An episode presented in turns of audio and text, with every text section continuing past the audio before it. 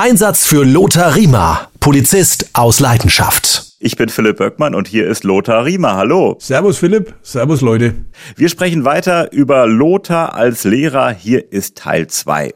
Lothar, du warst fast zehn Jahre lang Polizeifachlehrer. Jetzt kommen wir mal auf das Fachliche. Was hast du erstmal im Klassenraum vermittelt? Also man muss bei der bayerischen Polizei, bei der bayerischen Bereitschaftspolizei ist es so gegliedert, dass die praktischen Fächer, die, die wir in der Kaserne ausbilden erstmal und dann später auch draußen, durch den mittleren Polizeidienst, durch Stammpersonal, Obermeister, Hauptmeister unterrichtet werden. Kfz-Kontrollen, wie führe ich die durch, ne, Festnahmen, Alkoholkontrollen, was auch immer. Alles wie die praktische Polizeiarbeit. Die rechtlichen Grundlagen werden von äh, Beamtinnen und Beamten unterrichtet, die den gehobenen Dienst haben. Also ich war ja noch mal zwei Jahre auf der Fachhochschule und habe eben, heute würde man sagen, einen Bachelor gemacht. Bei uns war es noch Diplom, Dibbel, Diplom Verwaltungswirt. So, und wir haben dann die Rechtsfächer unterrichtet. Rechtsfächer heißt Verkehrsrecht, Strafrecht, besonderes Recht heißt wiederum Ausländerrecht, Betäubungsmittelrecht, Umweltschutz, Emissionsschutzgesetz, die Feiertagsgesetze, Gaststättengesetz, Jugendschutzgesetz. Also alles das, was dich draußen betrifft, das brauchst du ja ein Rechtswissen. Du musst ja wissen, dass es A rechtlich geregelt ist, dass eben die Rasenmäherverordnung existiert und dass du einen Rasenmäher eben zu bestimmten Uhrzeiten nicht benutzen darfst, weil er über 80 Dezibel hat und du zum Beispiel nicht einfach einen Baum fällen kannst, weil es eine Baumschutzverordnung gibt. also da gibt's ja die, die, die, die tollsten Dinge und die haben wir recht, also ich habe die unterrichtet. Mein Schwerpunkt war allerdings Kriminalitätsbekämpfung. Also ich habe unterrichtet, wie sich die Polizeibeamten vor Ort zum Beispiel im ersten Angriff, wir hatten ja mal ein Thema, ne, kannst dich nur entsinnen, äh, erster Angriff, ne, dann kommt der Kriminaldauerdienst und was macht der Schutzpolizist? Diese Dinge habe ich unterrichtet.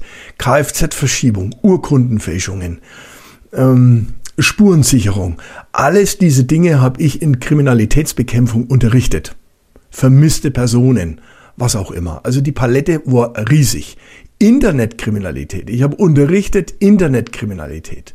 Phishing, Pishing, Skimming, also alles das, was sich im IT-Bereich tummelt. Grooming, alle solche äh, Fachbegriffe, ne, wo man sagt, ähm, das war ja zu meiner Zeit alles noch gar nicht bekannt, musste ich mir anlernen auch und das habe ich unterrichtet. Und dann haben wir es versucht, draußen praktisch umzusetzen.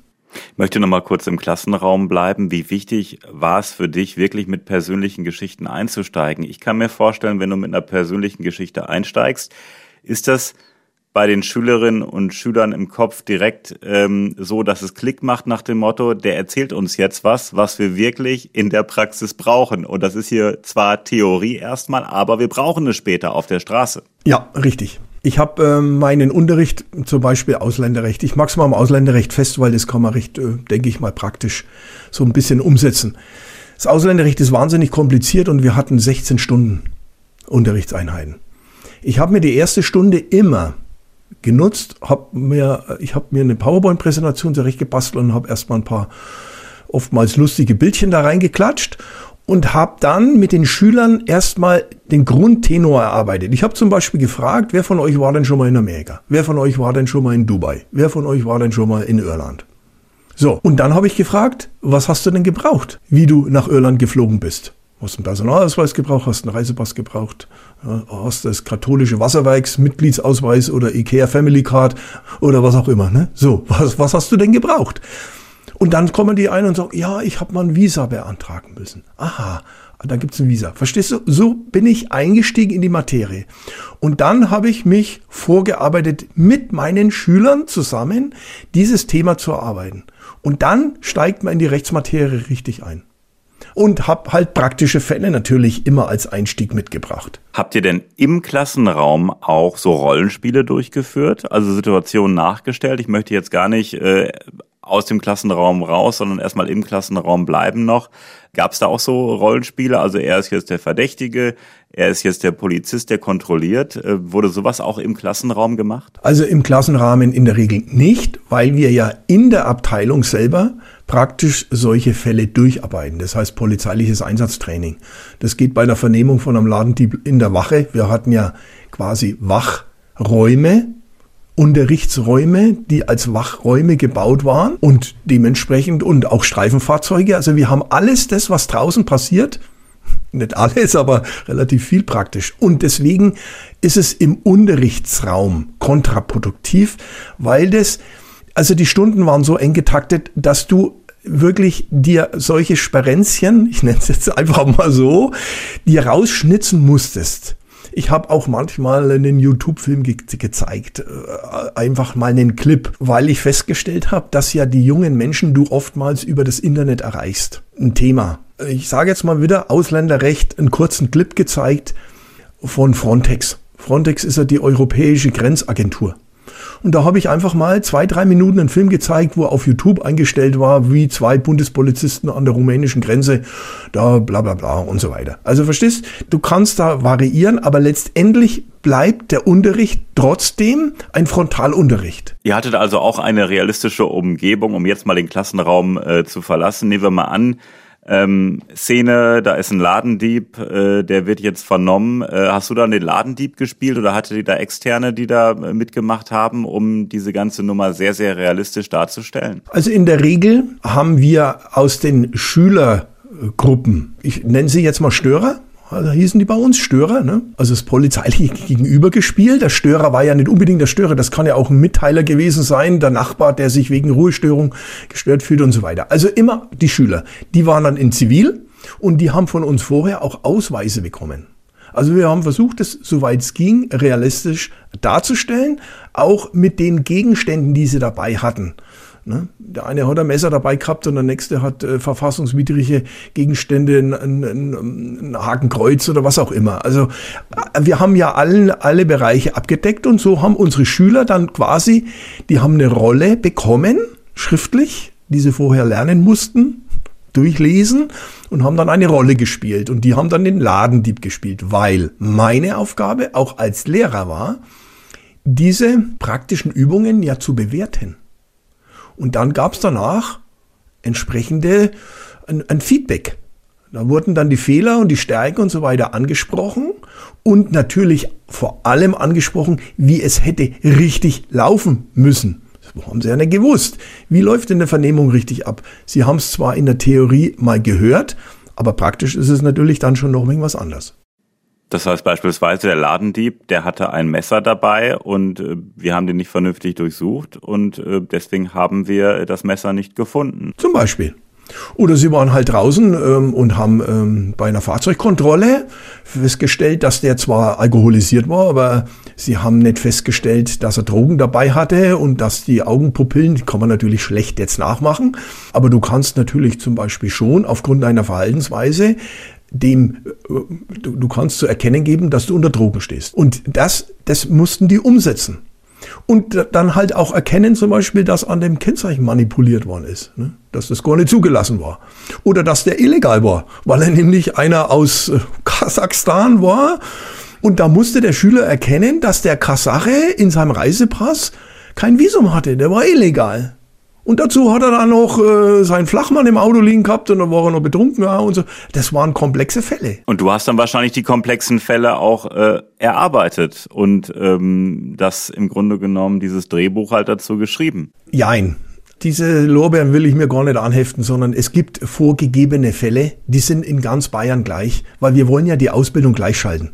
Und deswegen sind diese Fälle vorgegeben. Wir haben aber jedes Jahr uns auch mal zusammengesetzt oder haben Verbesserungsvorschläge geschrieben oder, das habe ich auch gemacht, in Internetkriminalität, die damals neu aufkam, auch bestimmte Fälle ausgearbeitet. Zum Beispiel habe ich einen Fall ausgearbeitet, da wird ein Fahrzeug kontrolliert und die hatten im Kofferraum hinten, diese zwei Typen hatten im Kofferraum hinten elektronische Details. Die Zielrichtung war zu erkennen, dass es sich hier um Geldautomatensprenger handelt. Und das war ein neues, relativ neues Phänomen damals. Und da musst du halt solche Fälle ausarbeiten. Und das habe ich dann schon auch gemacht. Aber in der Masse nicht. Da gab es schon Spezialisten wiederum, die das immer so gemacht haben. Aber wenn ich das so höre, habt ihr ja doch einiges aufgefahren, damit das alles sehr, sehr realistisch äh, dargestellt wurde, diese ganzen Übungen. Richtig, das war ein Riesenaufwand immer. Und ähm, meine Mitarbeiterin, also wir waren ja für eine Klasse zuständig, wir hatten ja sechs Klassen, jeder hatte ja noch einen Mitarbeiter, Mitarbeiterin dabei. Wir haben uns da schon sehr bemüht, alle in dem Seminar. Das ist bei der Polizei auch so. Da wird professionell gearbeitet und so professionell ist eben auch die Ausbildung. Da wird nicht rumgeschlampert und, oh ja, dann machen wir mal wenig so oder so ähm, ich nehme jetzt Corona mal aus, wo viele Abstriche gemacht werden mussten. Aber grundsätzlich ist die Ausbildung, ich sage jetzt mal von meine, ich habe jetzt das letzte Woche mit einem Kollegen gesprochen, der auch in Pension ist. Ich habe gesagt, weißt du, wir waren früher Deppen. Also wir waren früher doof. Unsere Ausbilder waren nicht schlecht. Aber die Ausbildung war gegenüber heutzutage, ja, das, das, da, da waren wir doof, wie wir auf die Straße rausgekommen sind. Wir haben es uns erlernt draußen. Das ist heute ganz anders. Die Polizeischüler, die sind heute super ausgebildet super ausgebildet. Ob sie das dann draußen anwenden können, das ist ja mal nochmal eine andere Sache. Aber das ist schon ein Riesenunterschied. Und deswegen war das wirklich große, großer Aufwand, den Schülern das zu präsentieren. Und zum, zur Abschlussprüfung mussten sie ja einen Fall, den sie nicht kannten, auch bearbeiten. Und da waren die Störer Leute, die sie nicht gekannt haben. Und ähm, wo du das so sagst, ähm, da hat die Polizei, glaube ich, in der Ausbildung einen Riesenschritt nach vorne gemacht. Und ich würde sogar so weit gehen, durch diese professionelle Ausbildung ähm, ist es auch so, dass ähm, früher, sagen wir mal so, als du noch ganz jung warst und in der Ausbildung warst und dann halt losgelassen wurdest auf die Straße, dass da ähm, Fehler im Dienst gemacht wurden und jetzt in Sachen Prävention viele Fehler bereits in der Ausbildung gemacht ähm, Werten, wo erstmal ja keine Konsequenzen groß äh, da sind. Wenn ein Fehler auf der Straße gemacht wird, ist das natürlich zum Teil, ja, vielleicht sogar im schlimmsten Fall tödlich. Richtig. Deswegen äh, zum Beispiel ähm, Schusswaffengebrauch, Trainieren äh, auch und die, diese ganzen Geschichten, die ja wirklich auch gefährlich sein können. Die werden nicht nur intensiv trainiert, sondern das ist auch wirklich so ein Schwerpunkt, wo wir zu unserer Zeit her also das, das war kein großes Thema. Ja, wir wollen schießen, aber also dieses, auch die Eigensicherung. Äh, ich schau, wir sind ja früher ausgeguckt, wir haben keine Schutzwesten gehabt. Äh, da hast du, heute haben die ja ein, ein riesen Equipment rum. Die haben äh, Pfefferspray, die haben ihre Handschellen, die haben ihre Magazine und also alles Mögliche. Ähm, und damit müssen sie natürlich auch umgehen. Und deswegen ist das schon ein riesengroßer Unterschied. Und die Fehler, und da hast du vollkommen recht, Philipp die Fehler sollen sie bei uns machen. Und ich habe immer zu meinen Schülern gesagt, Leute, es ist kein Problem. Macht die Fehler bei uns. Und dann reden wir drüber. Und du bist deswegen kein schlechter Mensch, bloß weil du jetzt die Übung verkackt hast. Du bist deswegen kein schlechter Polizist, weil du die Übung verkackt hast. Nullinger, kein Problem.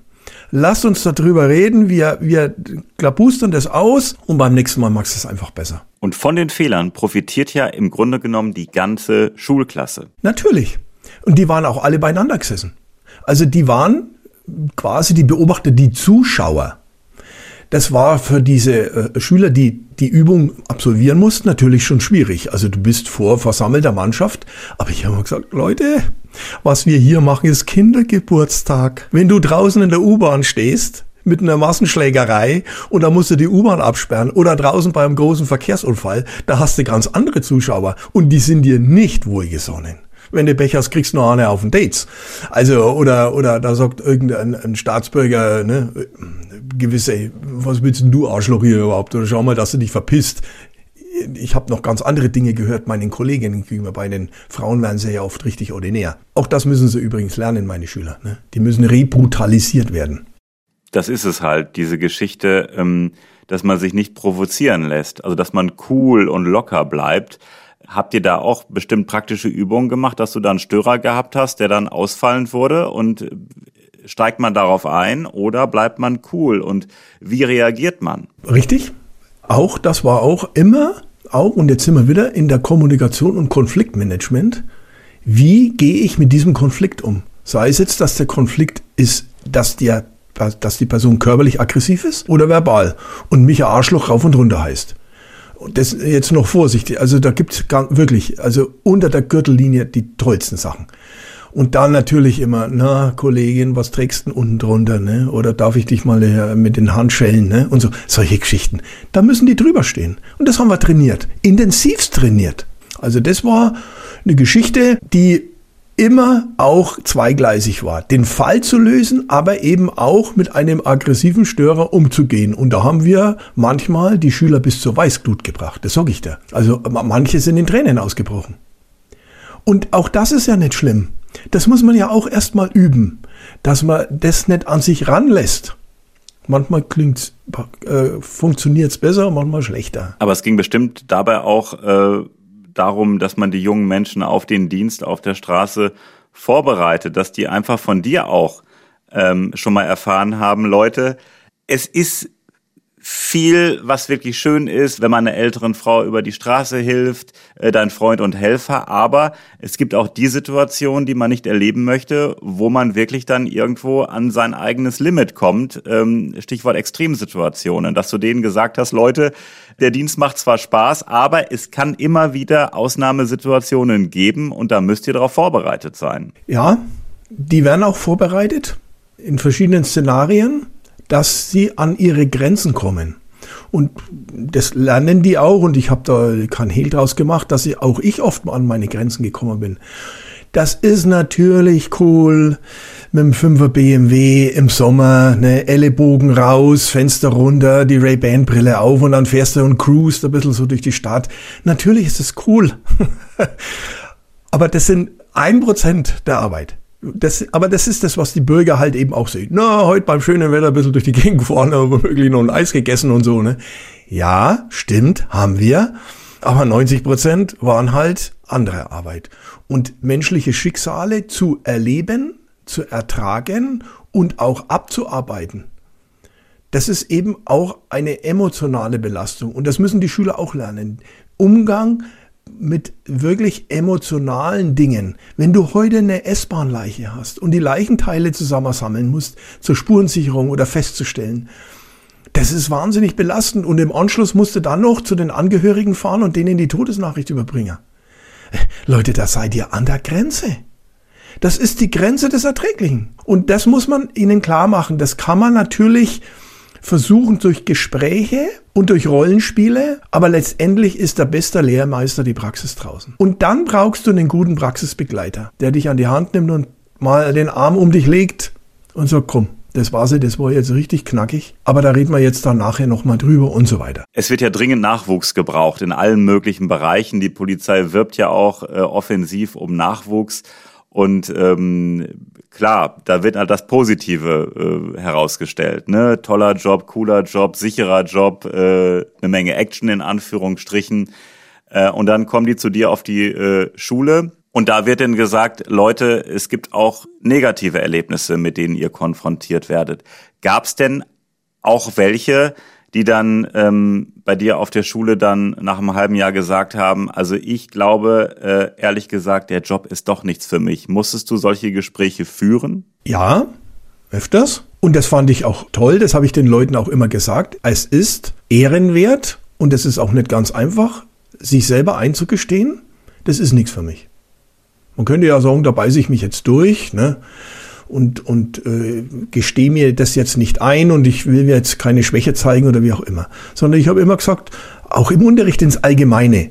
Leute, wenn heute einer das Gefühl hat oder eine das Gefühl hat, das ist nichts für mich, dann kommt zu mir, dann sprechen wir mit meiner Mitarbeiterin, haben wir zusammen dann solche Gespräche geführt und haben versucht, denen klarzumachen, ob sie auf dem richtigen Weg sind oder ob sie vielleicht wirklich die Konsequenz ziehen sollten und zu gehen. Und das auch nicht, oh, wieso hauen sie jetzt ab und so weiter. Nein, das ist ehrenhaft zu erkennen, das überfordert mich oder das ist auch nicht meins. Und solche Gespräche habe ich oft geführt. Weil man bekommt ja auch nicht, ähm, wenn man sich für den Polizeidienst ähm, entscheidet, äh, im Vorfeld auch wirklich äh, alle Informationen. Ich meine, ich habe es ja gesagt, also die einzelnen Bundesländer, die verkaufen natürlich das äh, ganz toll. Polizeidienst ist ja auch ein toller Job. Aber es gibt natürlich auch die, die dann halt merken, in der Praxis nach den ersten Wochen, nach den ersten Monaten, passt einfach nicht. Also das ist, ähm, da hängt so viel mit zusammen, äh, emotional vielleicht auch, ist das nicht mein Ding. Und das ist ja auch eine gewisse Größe, wenn man dann selber sagt, bis hierhin vielen Dank, bevor ich mich dann da durchschleppe durch die Ausbildung. Genau. Und so habe ich das auch signalisiert. Ähm, die zweieinhalbjährige Ausbildung beinhaltet ja auch ein einmonatiges Praktikum bei einer Polizeiinspektion draußen. Da fahren Sie mit einem Praxisbegleiter mit und dann nochmal drei Monate. Und da gab es danach auch immer äh, Gespräche im Gruppenrahmen und da waren dann meistens die, die so auf der Kippe waren, die haben dann entweder für sich entschieden und haben gesagt, ach, das ist toll, das Praktikum war jetzt super, das waren 90 Prozent. Die haben gesagt, jetzt habe ich mal die Polizeiarbeit wirklich live erlebt und habe auch selber gemerkt, wie das ist, Verantwortung zu übernehmen. Das macht mir Spaß. Aber es waren eben, ich sage jetzt einfach mal eine Zahl, 10 Prozent, die gesagt haben, nee, also das äh, schon alleine der Nachtdienst. Ich bin tot umgefallen. Also das, der Schichtdienst muss man ja auch sagen, der ist ja schon belastend. Und wenn du an den Feiertagen arbeitest und äh, oder unter der Woche frei hast und deine Freunde haben alle ähm, am Wochenende frei und alle solche Geschichten, kennen wir ja alle, die im Schichtdienst arbeiten. Ähm, auch die Radiomoderatoren arbeiten ja zu allen möglichen Tages- und Nachtzeiten. Brauchen wir doch nicht reden. Und das muss man auch auf die Reihe bringen. Das, damit muss man sich arrangieren können. Und deswegen haben, also die, die in den Sack kaut haben, sag's mal etwas leger, die haben das meistens nach dem Praktikum gemacht, weil sie da wirklich das dann auch live erlebt haben. Aber da muss man wirklich sagen, großen Respekt an die, weil die im Grunde genommen die Erkenntnis gewonnen haben, äh, das ist nichts für mich und das auch offen kommuniziert haben.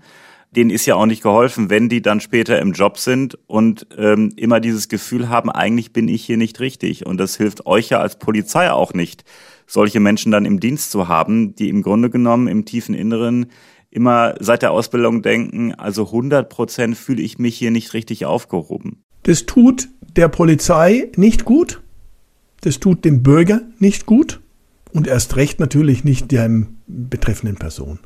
Und deswegen ist das ein Schritt, der von unserer Seite her vom Lehrpersonal auch immer unterstützt worden ist. Wir haben mit denen ein Gespräch immer geführt, ein intensives Gespräch, haben dann gesagt, brechen Sie jetzt nichts übers Knie. Woran liegt's? Können wir vielleicht auch mal was ändern? Das kann ja oft auch an einer Kleinigkeit liegen.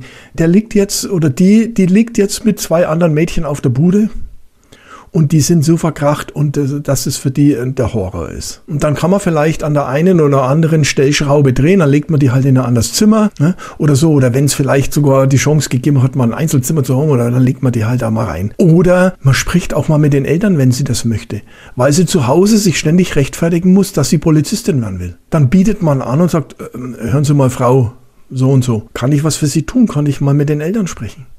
Lass uns doch mal die Eltern reinkommen. Ich spreche mit ihnen, ich zeige denen mal ein bisschen was auch oder mache denen auch klar, was sie für einen tollen Beruf jetzt erwählt haben, wie wichtig der für unsere soziale Gemeinschaft ist. Alles solche Dinge. Oder dass man jetzt sagt, meine Mutter ist, äh, mein Vater ist schwer krank, äh, ich, ich, ich, ich, ich pack das nicht. Der stirbt, der hat äh, Lungenkrebs oder was auch immer. Ich, ich erzähle jetzt mal aus der Praxis, das passiert ja ständig solche Dinge, wo man, wo, wo menschliche Schicksale sind. Und wo ich dann gesagt habe, wissen Sie was, nehmen Sie sich eine Woche Auszeit, lassen Sie sich krank schreiben. Aber wenn Sie gerne den Beruf ergreifen möchten, dann finden wir doch immer eine Lösung. Dann nehme ich Sie auch mal aus dem Unterricht raus, quasi. Also ich setze Sie da nicht unter Druck, Sie werden nicht abgefragt, gar nichts. Da finden wir immer eine Lösung. Kommen Sie zu mir. Wenn es Ihnen schlecht geht, rufen Sie mich an, auch am Wochenende. Holen Sie sich bei mir aus und dann versuchen wir einen Weg zu finden. Und da bist du ja wirklich äh, Pädagoge, um auch herauszufinden, ist das Problem der Dienst an sich, der für die Person ungeeignet ist, um es mal offen zu sagen, oder liegen die Probleme, die derjenige in der Ausbildung hat, im persönlichen Bereich und sind die vielleicht nur temporär? Richtig. Das ist der, der Unterschied. Ist es ein temporäres Problem, was man lösen kann eventuell ich, meine Mitarbeiterin, damalige oder vielleicht auch mein Chef, vielleicht auch die Polizei als Ganzes. Oder man muss sagen, nee, also ich, ich führe dann auch solche Gespräche, also wissen Sie, meiner Ansicht nach, das sind sogenannte Persönlichkeitsgespräche, die alle halbe Jahr geführt werden, ne? Wo 13 Unterpunkte sind. Die haken wir da ab und sprechen mit denen. Und da muss man dann auch notfalls mal sagen, hör mal, Überleg das mal. Ich glaube, der Beruf ist nichts für dich. Wir hatten den Klassenraum, wir hatten die realistischen Übungen. Ich kann mir vorstellen, äh, ich kenne das aus meiner Schulzeit, wenn es um realistische Übungen ging, um Rollenspiele, die gemacht wurden, um ein bisschen Action. Das fand ich immer großartig. Das war wahrscheinlich bei deinen Polizeischülerinnen und Schülern auch so, dass wenn jetzt so realistische Übungen durchgeführt wurden, das war eins der Highlights. Ich muss jetzt mal tief durchatmen. Jein. Jein, sag ich da ganz ehrlich. Einerseits, wenn du Zuschauer warst, ja, das war halt relaxed. Aber die, diejenigen, die es betroffen hat, das muss man ehrlich sagen, die, die waren oft mal ein, zwei Tage, wenn sie gewusst haben, sie kommen dran, die waren nervös und die waren belastet. Manche haben die ganze Nacht nicht richtig geschlafen oder so. Weil sie es halt eben auch ernst genommen haben und Angst hatten, vor der Klasse sich lächerlich zu machen. Also alle solche Dinge, die, die, die in einen jungen Menschen vorgehen. Und da war es wichtig zu erkennen, hat er jetzt aus Faulheit diese praktische Übung verbockt, weil er ein fauler Sack ist, Ne? Oder weil er emotional so verquickt war in der ganzen Geschichte, dass er deswegen diese praktische Übung versaut hat. Und da muss man nacharbeiten. Und da muss man halt auch, das muss man akzeptieren, auch wenn wir Alten dann oft gesagt haben, jetzt stell dich noch nicht so an, das ist doch nur eine praktische Übung vor Schülern. Das kann doch nichts passieren. Ne? Und trotzdem muss man, das, das muss man ernst nehmen. Und wenn mir meine Schülerin sagt, Riemer, also wenn ich was, ich komme am nächsten Tag dran, ich konnte die Nacht nicht schlafen. Da muss ich das ernst nehmen, da kann ich das nicht lächerlich und, und so, sondern die, die haben das ernst genommen und das ist ja auch schwierig. Vor 25 Schülern sollst du dann den polizeilichen Fall abarbeiten. Und den möchtest du in der Regel ja auch gut abarbeiten. Also, und dann wird er noch bewertet vor der Klasse. Das heißt, du kriegst noch ein Kritikgespräch. Junge Leute, die heutzutage ja mit Kritikgesprächen fast überhaupt nicht mehr umgehen können. Die werden ja alle gestreichelt. Wenn sie schon mal fünf Meter geradeaus gehen können, werden sie von den Eltern ja auch schon gelobt und, und ah, toll und was du alles so magst. Und, so. und dann kommen die zu uns und dann kriegen sie erstmal einen sauberen Anschiss. Und dann sagt man, die Übung, die war verkackt. Junge, das nächste Mal wärst du tot. Das nächste Mal wärst du tot in der Praxis draußen. Du bist da reingerumpelt, der hat das Messer gezogen, du wärst tot. Oder du wärst dran wegen Körperverletzung im Amt. Oder du wärst dran wegen Amtsmissbrauch oder wie auch immer. Du hattest gar keine rechtliche Grundlage. Damit musst du auch erstmal umgehen. Das ist schon belastend. Gab es denn auch ab und zu so einen Aha-Effekt, dass sowohl die Zuschauer als auch ähm, die Polizistin, der Polizist, die in der Ausbildung waren, die dann in eine Situation reingerutscht sind, in eine Übung, ähm, die einen Fehler gemacht haben und wo nachher der Aha-Effekt kam, ja, hätte ich machen sollen, hätte ich sehen sollen, dass er beispielsweise eine Pistole irgendwo hatte und ich habe da nicht vernünftig abgesucht, dass dann sowohl die Zuschauer als auch äh, die Polizistin, der Polizistin Ausbildung, äh, der dann halt vorne war, dass die alle gleichzeitig gesagt hatten, ah, genau so äh, haben wir alle nicht dran gedacht. Genau, und das ist, war dann oft lustige Situationen, das muss man jetzt auch sagen. Weil du kannst ja praktische Fälle zwar durchstylen, aber das Leben ist eben, wie es ist und nicht, wie ich das gern haben will. Und dann passiert dass zum Beispiel so eine Situation, weil vielleicht der Störer äh, seine Rolle nicht richtig aus oder vielleicht übertourt und dann läuft es aus dem Ruder. Oder du sagst, oh Gott, das habe ich ja ganz vergessen. Äh, der, der, der Führerschein, der, der ist ja noch auf den Vorgänger ausgestellt, den habe ich gar nicht neu gemacht. Und lauter solche Geschichten und wo dann plötzlich eine Urkundenfälschung der Schüler annimmt. So ein Aha-Effekt ist auf beiden Seiten ständig gewesen. Ständig. Und das war ja das Tolle, auch für uns, sage ich jetzt mal als Ausbilder, wo ich oft gedacht habe, oh scheiße, Mensch Riemer, jetzt was, da hast du jetzt wieder einen Bock gebaut. Ne? Und dann gesagt, Leute, es tut mir leid, ich habe das, das habe ich jetzt einfach vergessen oder das haben wir auf die Schnelle jetzt nicht übersehen oder wie auch immer. Wo, wo Menschen sind, passieren Fehler und solche Aha-Effekte helfen uns Lehrer genauso wie Schülern. Und du hast es eben angesprochen, finde ich einen ganz wichtigen Aspekt dass da Zuschauer sind, dass die anderen halt zugeguckt haben und das ist ja auch realistisch ähm, für den späteren Polizeidienst. Du hast ja immer Zuschauer, die daneben stehen, die dahinter stehen und da musst du mit klarkommen und das schult ja so ein bisschen. Ich möchte nicht sagen, das härtet ab, aber ähm, man wird mit einer Situation konfrontiert, dass man jemanden befragt und da stehen dann andere Unbeteiligte um einen herum. Und schauen dann zu. Und da muss man ja auch mit klarkommen. Und das ist eine ganz schwierige Geschichte. Jeder von uns weiß, wenn er äh, vielleicht bei einer Hochzeit eine kleine Rede halten sollte oder wo auch immer, wo ja jeden wohlgesonnen ist oder wo du deine Mitarbeiter in die Pension verabschiedest oder wo du einfach ähm, mal ein kurzes Statement in Freundeskreis ablieferst oder wie auch immer. Also sobald wir in die Rolle des Vortragenden rutschen, ist es ist es Stress. Das ist Stress. Und je unbekannter und je feindseliger die Leute sind, umso mehr stressig wird die Situation. Und deswegen muss man das üben. Und jetzt gehe ich wieder zurück in den Unterricht. Ich habe jeden Unterricht, soweit es gegangen ist, immer eine Schülerin oder einen Schüler rausgeholt aus der Klasse und habe die vor der Klasse hingestellt und habe die abgefragt. Also einerseits, das war, ich, da war ich verhasst. Da war ich verhasst, das weiß ich. Ich hätte meine Lehrer auch gehasst. Oder hab sie vielleicht auch. Ne? Aber zwei Dinge. Erstens, sie haben sich auf den Unterricht vorbereitet, weil sie Angst haben mussten, sie kommen dran. Zweitens, sie haben an Stoff sich damit beschäftigt und haben sich Wissen angeeignet. Und drittens, sie waren vor der Klasse gestanden und haben trainiert, vor Leuten zu stehen. Und manchmal habe ich auch gesagt, also erstens mal die Hände aus der Hosentasche. Zweitens, stehen Sie mal nicht so scheps da, so schief. Stellen Sie sich mal gerade hin. Sie wirken auf den Bürger wie ein Fragezeichen. Und der Bürger hat Respekt vor Leuten, die erstens mal klar und deutlich sprechen, die eine saubere und, sage ich mal, perfekte Uniform tragen und drittens auch dementsprechend auftreten. Früher hat man immer gesagt, Bauch rein, Brust raus, ne? So, grad stehen. Das sind elementare Dinge, da wird oft drüber gelächelt.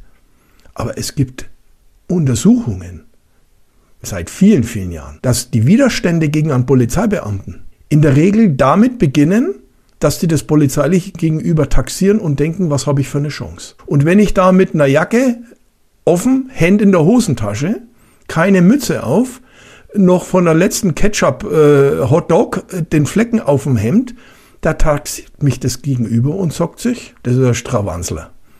Da habe ich am ersten Chance abzuhauen oder den umzuhauen. Jetzt steht da einer mit einer adretten Uniform, Kerzengrad, ich sage jetzt mal Kerzengrad, übertreiben ein bisschen, ne? Hat noch die Dienstmütze auch noch auf und gibt zu erkennen, du bist Freund, ich stehe jetzt hier und wenn du nicht mitmachst, so wie ich das für richtig halte, dann geraten wir aneinander. Da gibt es Studien, die ganz klar sagen, da kann man schon einen Widerstand im Vornherein abwürgen. Und das versuche ich im Unterricht, im Kleinen, im polizeilichen Einsatztraining im Großen und im Einsatz draußen erst recht. Lothar als Lehrer Teil 2 und wir sprechen weiter in Teil 3. Lothar, bis hierhin vielen Dank. Servus Philipp, Servus Leute. Und wir würden uns freuen, wenn Sie diesen Podcast abonnieren, damit Sie keine Folge verpassen. Also gerne abonnieren und Sie können auch gerne den Podcast bewerten. Ich glaube, Lothar und ich, wir würden uns darüber freuen. Natürlich gerne. Kritik, positiv wie negativ, wird immer ernst genommen. Genau, und Kritik ist ein gutes Stichwort. Wünsche, Fragen, Anregungen schicken Sie einfach an lothar.polizistausleidenschaft.de, also ganz einfach lothar.polizistausleidenschaft.de.